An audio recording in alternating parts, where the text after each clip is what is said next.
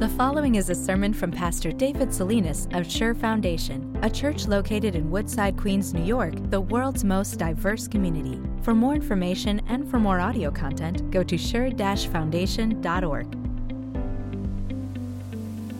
Ocurrió, irónicamente, en una noche a donde no pudo dormir.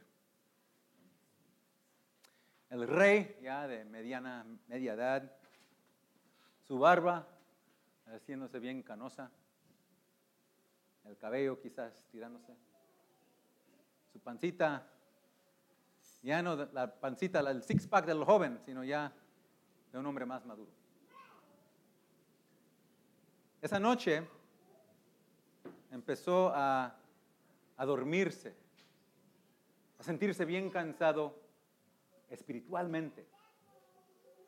Y sus ojos ya no podía mantenerlos abiertos y estaba, cuando te sientes bien cansado, estás sentado en un sofá bien cómodo, todo el cuarto está bien calientito.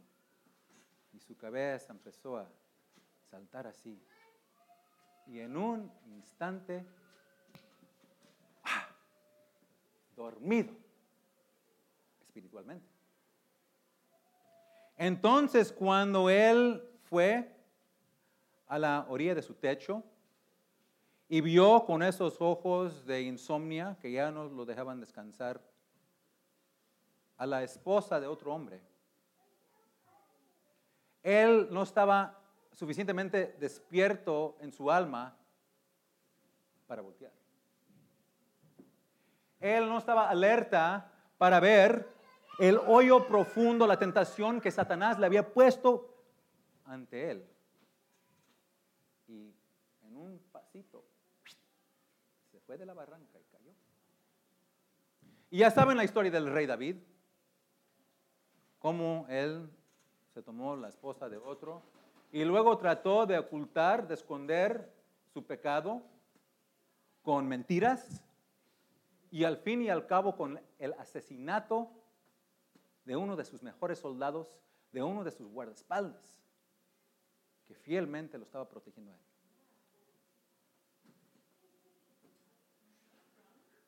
¿Sabes qué dicen los científicos? Que una siesta de más o menos 20 a 30 minutos en la tardecita, ¿no? es como a la una de las dos de la tarde más o menos, es una de las mejores cosas, si tienen oportunidad, una de las mejores cosas que pueden hacer para su cuerpo, para su mente. Dicen los científicos que 20, 30 minutos, ya no más, si, logras agarrar una siestita de 30 minutos, qué lindo, porque hasta te, despiertas con tu memoria, se mejora, hasta eres más como creativa y, y pues te sientes más alerta, ¿no? No tan cansado. Espiritualmente no trabaja igual. Muchas veces en las escrituras, en la Biblia, cuando, cuando Dios habla de una persona que está tomando una siesta, cuando está un poquito ya drogado aquí con el sueño, ese es un reflejo de un alma que no se está cuidando. Y pronto pasa que tal y como una persona que está manejando, está conduciendo en, la carretera y se cae dormido, choca. El año, eh, la semana pasada, el pastor Tim nos puso en el sermón de inglés este, una imagen vívida de, de un carro bien chocado al lado de la carretera y ahí estaban los bomberos y ahí estaban los paramédicos y las luces, las sirenas ahí gritando. Quiero que piensen en esto. Si nosotros nos descuidamos el alma y empezamos a tomar una siesta espiritualmente, tú y yo podremos bien ser ese carro chocado en el lado de la carretera. Esta semana, queridos hermanos y hermanas, esta semana es la semana más dichosa, más bendita, más hermosa, créanme lo que sí es, en sus vidas. Porque esta semana es cuando vamos a repasar ese drama tan increíble de cómo Dios nos vino a redimir, a perdonar, a justificar ante Él y a darnos una vida eterna. Es una semana, pase lo que pase esta semana, pero de las más tremendas. Y si hay una semana en toda nuestra vida de mantener los ojos espirituales bien abiertos y estar bien alertos en alma, en corazón, a lo que Dios está haciendo por nosotros, es este momento en cual hemos llegado. Mi pregunta es esta. ¿A dónde iremos nosotros? Cada una persona aquí, ¿a dónde iremos para conseguir ese sueño necesario, ese descanso espiritual que nos va a dejar bien refrescados, bien alertas, bien despiertos para esta semana y para el resto de nuestras vidas? ¿A dónde iremos para agarrar ese sueño? Yo solamente conozco un lugar en todas las escrituras a dónde ir. Interesantemente, es un lugar perfecto a donde se puede tomar una siesta. Pero en esta noche, en esta noche Dios no, nos va a permitir tomar nuestra siesta espiritual, porque aquí, al comienzo de la Semana Santa, vamos a ver a nuestro Señor Jesucristo entrando en la lucha épica que hemos estado viendo estas últimas seis semanas de la cuaresma, pero a un nivel aún más grande, hasta un poquito extremo, duro. ¿Listos? No se me vayan a dormir, ¿eh? Si hay un sermón que quiero que se quieren despiertos, es este. Otros sermones quizás sí, este no. Abran sus folletos. Vamos a Getsemaní.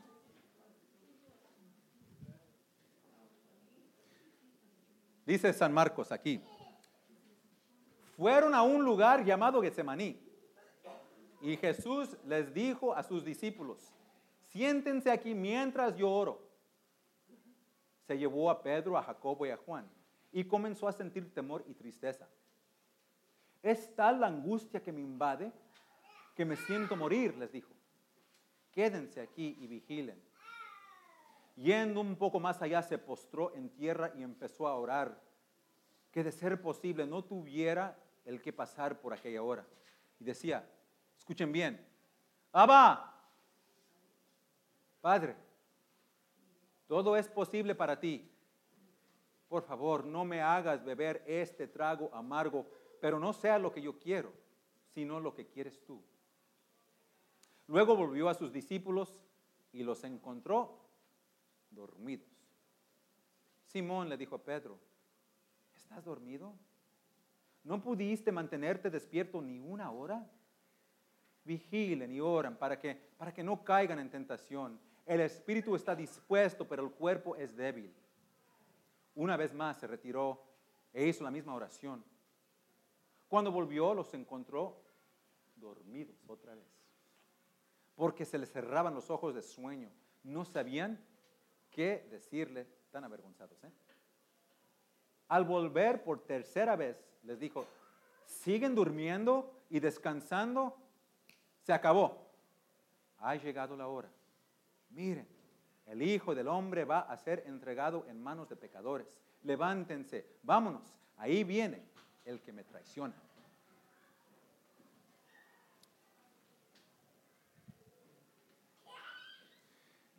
Si hay una cubeta en todo el mundo de agua fría para aventársela en la cara del alma nuestra, es esta escena. Si hay una historia en todas las escrituras que debe de inspirarnos, de mantenernos espiritualmente alertas, con ojos abiertos, orando muchas oraciones, pero esta petición sobre todas. Señor, por favor, no me dejes caer en la tentación de fallarte y luego no me dejes caer en la tentación de la desesperación, tal y como cuando lo hago y caigo. Porque lo que vemos aquí es algo fuerte, algo que hasta causa un temor, algo que hasta entra un frío que cuela en los huesos. Es algo increíble ver aquí algo que no vamos a ver ni el Viernes Santo en Golgotá, en el Calvario. vemos aquí el sufrimiento físico y psicológico del Hijo de Dios que ni se ve cuando Él está colgando en la cruz. Créanme lo que sí es cierto. Es aquí en Golgotá, no, en, o eh, no es en Golgotá, pero es aquí en Gate Shemani, el jardín de la prensa de aceite, a donde, a donde escuchamos al mero Hijo de Dios decir algo que para nosotros es casi, casi insensato, casi no tiene sentido. Dios mismo dice que está completamente abrumado. Ya no aguanta Él el sufrimiento que le viene. Imagínatelo, hombre encarnado, Dios encarnado, hombre y Dios en uno solo, sintiéndose abrumado. Yo soy el que a veces me siento abrumado cuando las cosas me vienen sobre mí y no aguanto, pero mi Dios, ¿cómo puede ser? Aquí, en el jardín, bajo la luz de la luna. Es a donde escuchamos, y no en Golgotha, donde está oscuro el sol, a donde escuchamos Jesús decirle algo a su Padre que no lo escuchamos en todo el Nuevo Testamento. Una palabra. Abba, Padre, contigo todo es posible, por favor. No dejes que tome este trago amargo. Si hay otra manera, por favor, encuéntramela. Por favor. El sufrimiento tan increíble. Es, es aquí y no en el Calvario. A donde vemos algo increíble, que el creador del mundo está contando con el apoyo psicológico, emocional de su creación, porque ya no aguanta. Y le dice a, Pedro, a Juan y a Jacobo, quédense aquí y vigilen, vigilen, mírenme y estén conmigo. Oye, ¿quién puede dormirse a esa escena?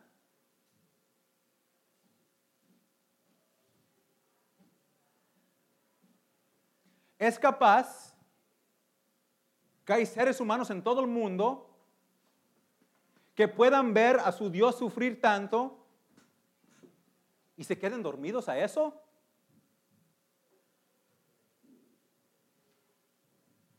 Hay algo increíble aquí, una otra escena. Quiero que piensen en esto. Hay, hay dos campos que están en trayectorias, vías completamente opuestas. Jesús está caminando por una vía y los discípulos por precisamente la otra. Jesús está entrado en esta batalla. ¿Y sabes con, qué está, con quién está este, batallando Jesús? Con él mismo. Porque él, aunque siendo santo, él no tiene el deseo de morir.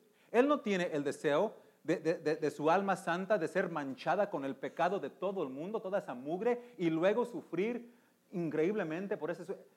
Él no quiere eso y no hay nada en todo el mundo que, quiere decir que una persona santa desea eso, ¿no? Ese es un sufrimiento extremo. Al mismo tiempo, Él nos ve aquí, mismitos sentados, y Él tiene una batalla en su corazón, un deseo en su corazón. Yo los quiero salvar a, a ellos a todo costo. Entonces Él está batallando y está orando, orando y orando.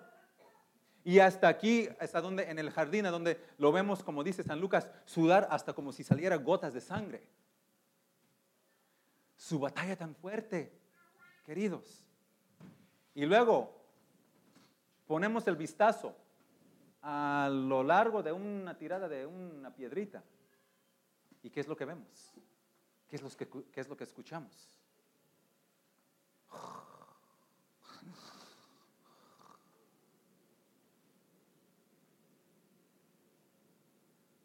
Mira, quiero, quiero que me piensen esto y quiero que lo sepan muy, estos hombres tenían aún más razón de mantenerse vigilantes, alertas, que Cristo, porque ellos tenían algo que él no tenía. Él no tenía un ser pecaminoso, una naturaleza pecaminosa.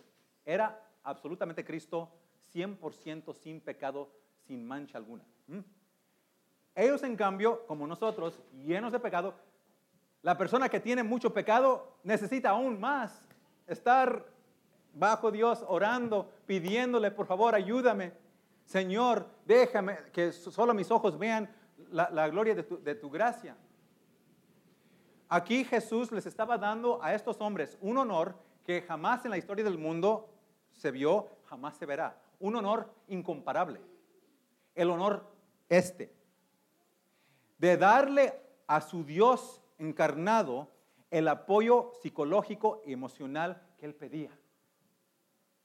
Si tu Dios te viniera y te dijera a ti, por favor, por favor, te necesito, ¿a poco te vas a ir hasta...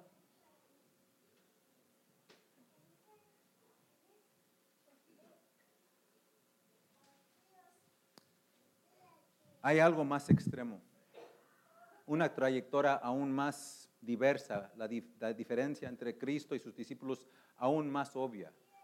Y no es esa noche. Aquí ahorita. Si los discípulos tenían razón de mantenerse vigilantes, si ellos, nosotros, aún mucho más, aún mucho más. Porque no solo tenemos la misma naturaleza pecaminosa que ellos tenían, entonces esa necesidad tan grande de seguir con los ojos fijaditos en el Evangelio de Cristo, orando contra la tentación. Pero nosotros tenemos un privilegio, un honor que ellos no tenían. Nosotros tenemos ojos alumbrados por el Espíritu Santo, viviendo ya aquí en este, esta época donde podemos ver para atrás y ver todo completito. Lo que quiero decir es esto. Tú y yo sabemos muy bien por qué el Hijo de Dios está sufriendo tanto en este jardín, que hasta está sudando gotas casi con sangre. Porque Él siente la pesa, la amargura de nuestros pecados y los otros nosotros lo sabemos. Nosotros sabemos qué es lo que les pasó a los discípulos por no haberse mantenido alertas y despiertos espiritualmente. Ellos sufrieron, porque cada persona en el mundo tiene que sufrir, pero sufrieron más allá de lo que deberían de sufrir. Porque sufrieron su cruz, su persecución, pero con mantenerse, con eh, quedarse dormidos y no despiertos, sufrieron sin el apoyo y la fuerza que Cristo da cuando uno se mantiene bien vigilante en el Evangelio y orando y pidiendo. ¿Sí? Cada uno de nosotros vamos a tener que sufrir la cruz. La pregunta es esta, ¿cómo vas a sufrir? ¿Vas a sufrir bien o vas a sufrir mal? ¿Vas a sufrir bien con el apoyo de Dios, eh, con el Evangelio bañándote, cubriéndote, con oración contra la tentación o vas a sufrir más allá, más mal de lo que deberíamos sufrir por mantenernos dormidos? Nosotros sabemos eso. ¿Y qué pasa? A veces ¿Sabes lo que a veces estos ojos miran? Pero bien fijaditos. Yo miro mucho, a veces no Cristo, pero mis problemas y mis placeres. Esto sí, muchas veces, uh, yo miro, yo no me despego los ojos de eso, ¿eh? Muchas veces, ¿sabes la otra cosa que nosotros vemos con unos ojos fijados bien alertas? El yo. El mí. Oye, ¿por qué no me toma a mí en cuenta? ¿Qué es lo que pensarán de mí? Qué egoístas son, qué egoístas son. No piensan en nadie menos que ellos. ¿Por qué no piensan siquiera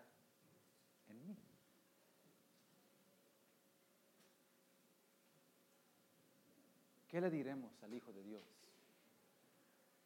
en este momento en Getsemaní?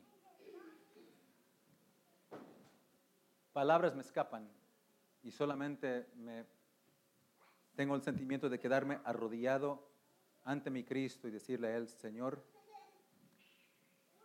perdóname.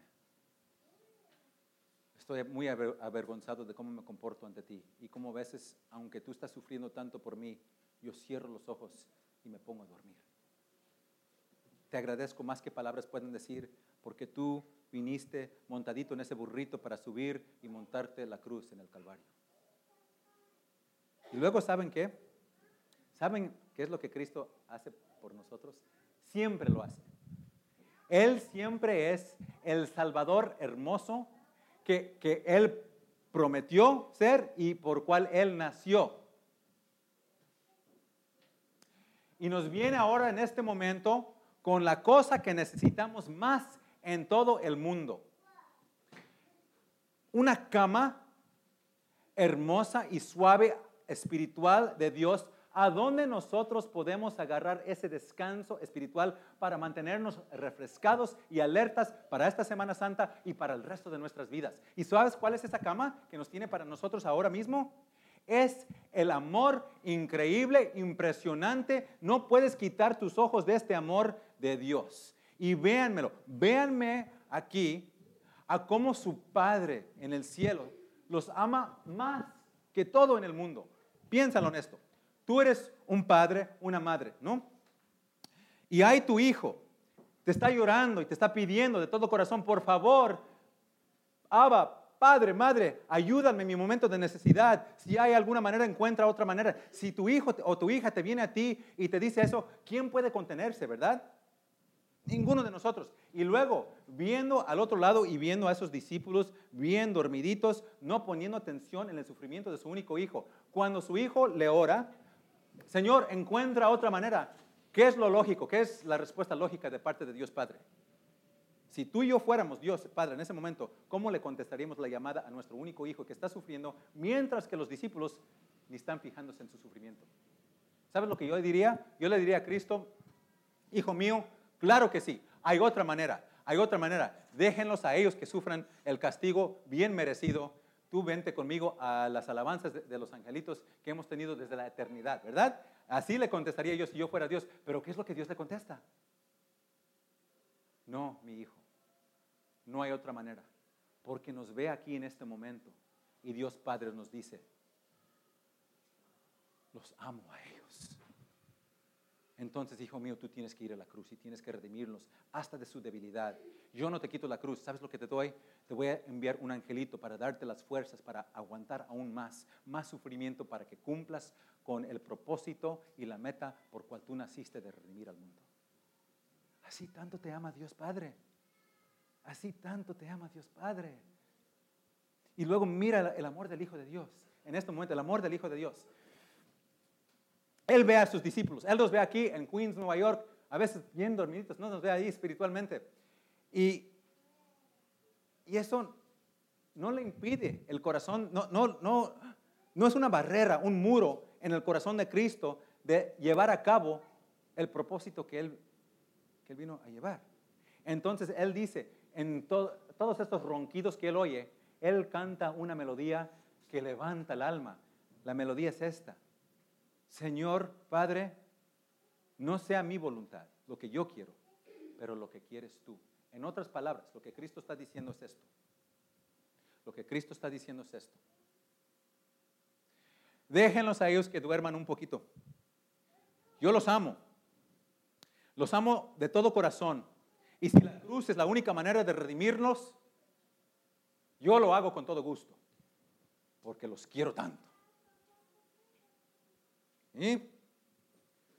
Tanto los ama el Hijo de Dios. Y cuando Él ve a Judas ya en la mente, en, el ojo de su mente, viéndolo, trayendo esa multidumbre ahí de soldados, de antorchas y todo eso, ¿Sabes lo que hace Jesús? Se levanta y corre a su traicionador. Y dice, mira, no podemos perdernos de este autobús. Nos tenemos que subir porque yo tengo que ir al Calvario. Yo tengo que limpiarnos por completito. Mm. Ahora, ¿qué hay que hacer? Una sola cosa. Ojos despiertos. Miren, esta semana Miren a tu héroe, tu Jesucristo, caminar en ese burrito, predicar el lunes santo, predicar ahí el, martes, amarte hasta el límite de su amor el jueves santo, a donde Él te pone ante ti su propio cuerpo y su propia sangre que nos da a comer y a beber para el perdón de los pecados. Velo ese viernes santo, cómo aplasta la cabeza del serpiente, quien es el diablo, y rompe por completo su poder, y tú eres perdonada, tú eres viva, llena con, una vida eterna, perdurable.